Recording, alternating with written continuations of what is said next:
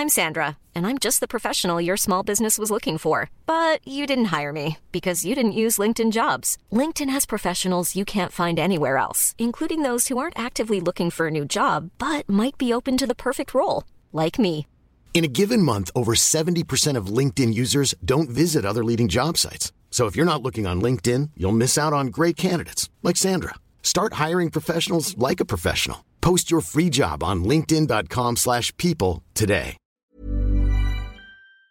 Les images sont absolument impressionnantes. Ce dimanche, la tempête Daniel s'est abattue sur l'est de la Libye, un pays donc d'Afrique du Nord, ce qui a mené à la mort et à la disparition de milliers de personnes. Cela a aussi euh, mené à la destruction euh, de la ville de Derna, qui compte 100 000 habitants. Mais alors, comment expliquer une inondation aussi euh, meurtrière et quelle est la situation aujourd'hui? Salut, c'est Hugo, j'espère que vous allez bien. C'est donc le sujet à la une des actualités du jour. Alors, on vous en a parlé ces derniers jours, la tempête Daniel a provoqué d'importantes inondations à l'est de la Libye, causant euh, la mort d'au moins 5000 personnes selon euh, les déclarations officielles. Et d'après la Croix-Rouge, eh bien, au moins 10 000 personnes seraient encore portées disparues dans le pays. Le bilan, qui est pour le moment euh, difficile à établir de façon précise, devrait donc encore s'alourdir dans les prochains jours. Mais alors, pourquoi ces inondations ont été aussi meurtrières? Eh bien, en fait, il y a plusieurs facteurs qui permettent de l'expliquer. Déjà, dans la nuit de dimanche à lundi, à cause des fortes précipitations liées à la tempête, eh bien, il y a deux barrages qui sont situés en amont de la ville de Derna qui ont complètement lâché sous la pression. Et ça a mené donc en quelque sorte à une double catastrophe. 25% de la ville a disparu à cause de ces inondations qui ont provoqué forcément donc des torrents extrêmement violents. Et ces inondations, elles ont emporté euh, des quartiers entiers et englouti euh, des bâtiments et des véhicules. Et du coup parfois avec des habitants euh, de et alors maintenant, pourquoi est-ce que ces barrages ont lâché? En fait, il faut savoir que ces deux barrages, ils ont justement initialement été construits pour protéger cette ville de Derna des inondations dans les années 70. Mais le truc, c'est que selon pas mal de spécialistes, ces barrages étaient devenus complètement vétustes, en mauvais état.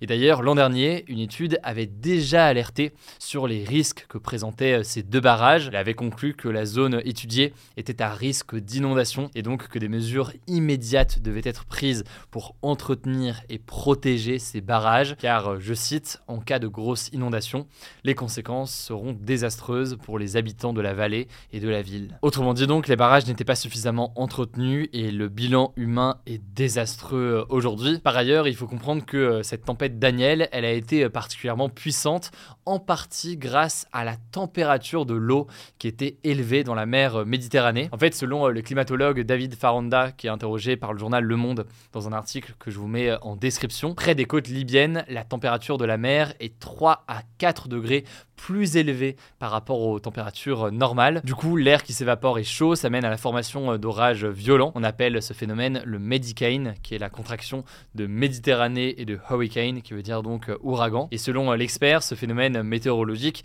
est renforcé par le changement climatique, avec des conséquences qui sont notamment beaucoup plus intenses. Alors maintenant, où en sont les secours? Eh bien en fait, à cause des inondations, plusieurs routes et ponts d'ailleurs ont été euh, détruits. Ça complique très fortement l'arrivée des secours dans les zones les plus touchées. Par ailleurs, il faut noter que les réseaux de téléphone et Internet ont été coupés dans certaines villes, comme par exemple à Derna, donc ça rend la communication euh, très compliquée. Et puis il y a un autre facteur qui rend euh, la situation compliquée, c'est la situation politique en Libye. Concrètement, depuis la mort du dictateur libyen Muammar Kadhafi en 2011, il y a deux autorités qui se disputent le pouvoir. Une dans l'ouest que l'Organisation des Nations Unies reconnaît, et l'autre à l'est du pays, qui n'est pas reconnu par la communauté internationale, donc par la majorité des pays, et où euh, la catastrophe donc euh, a eu lieu. Et cette instabilité euh, politique, elle fait que l'accès au secours est quand même plus compliqué. Selon l'Organisation des Nations Unies, en fait, la plupart des morts auraient pu être évités, si on parle donc de la question des barrages, comme de la question de la gestion ensuite. Alors, le gouvernement qui est basé à l'ouest du pays a envoyé une aide d'urgence, mais ces moyens, ils sont jugés insuffisants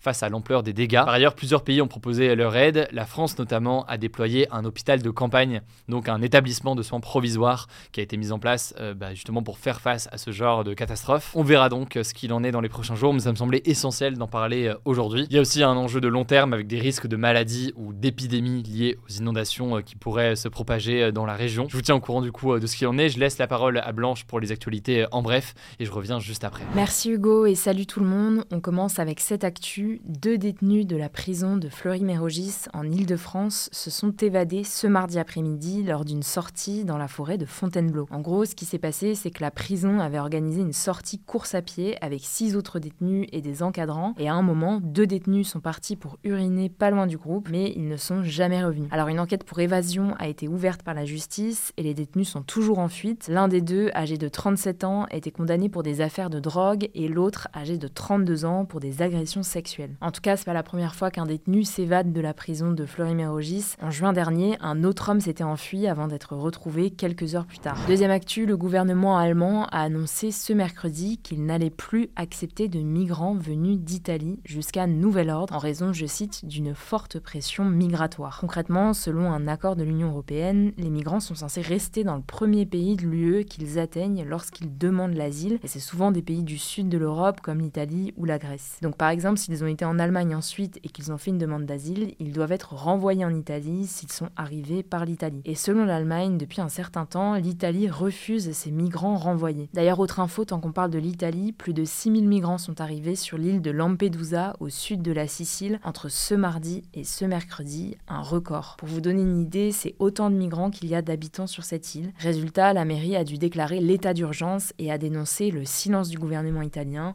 On vous tiendra au courant. Troisième actu, en Iran, ça fait maintenant un an que Massa Amini, une jeune kurde de 22 ans, a été arrêtée par la police des mœurs car elle ne portait pas son voile correctement avant de décéder trois jours plus tard. Alors à la suite de cet événement, de nombreuses manifestations avaient eu lieu partout dans le pays. Elle avait été fortement réprimée par le régime et des dizaines de personnes ont été exécutées. Aujourd'hui, la mobilisation a certes diminué à cause de la violente répression, mais la contestation existe toujours. Selon les Iraniens, la présence de la police est plus marquée dans les rues ces derniers temps et le début de la connexion Internet a aussi été réduit, probablement pour éviter une reprise des manifestations à l'approche de l'anniversaire de la mort de Massa Amini. De son côté, le président iranien Ebrahim Raisi a mis en garde ce mardi, je cite, ceux qui entendent abuser du nom de Madame Amini pour créer l'instabilité dans le pays. On vous tiendra au courant. Quatrième actu, le youtubeur Léo Grasset, aussi connu sous le nom de Dirty Biology, a été brièvement placé en garde à vue ce mardi avant d'être relâché sans poursuite ni convocation. Cette garde à vue s'inscrit dans le cadre d'une enquête pour viol ouverte par la justice en novembre 2022 à la suite d'une première plainte concernant des faits qui remontent à novembre 2021 et qui avait révélé Mediapart. Là, on a appris qu'il y avait désormais trois plaintes pour viol contre lui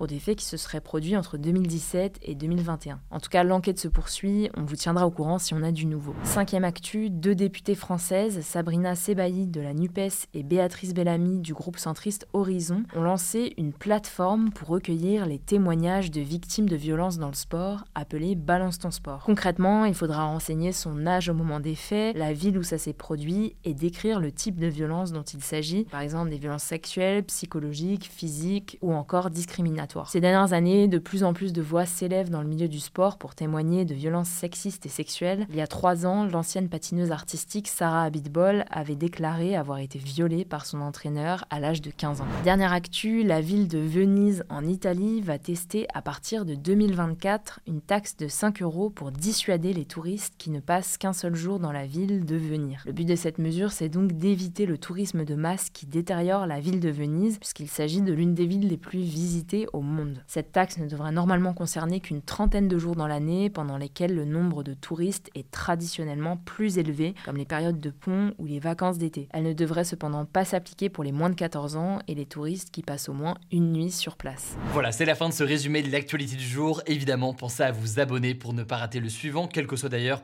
l'application que vous utilisez pour m'écouter. Rendez-vous aussi sur YouTube ou encore sur Pour d'autres contenus d'actualité exclusifs. Vous le savez, le nom des comptes, c'est Hugo Décrypte. Écoutez, je crois que j'ai tout dit. Prenez soin de vous et on se dit à très vite.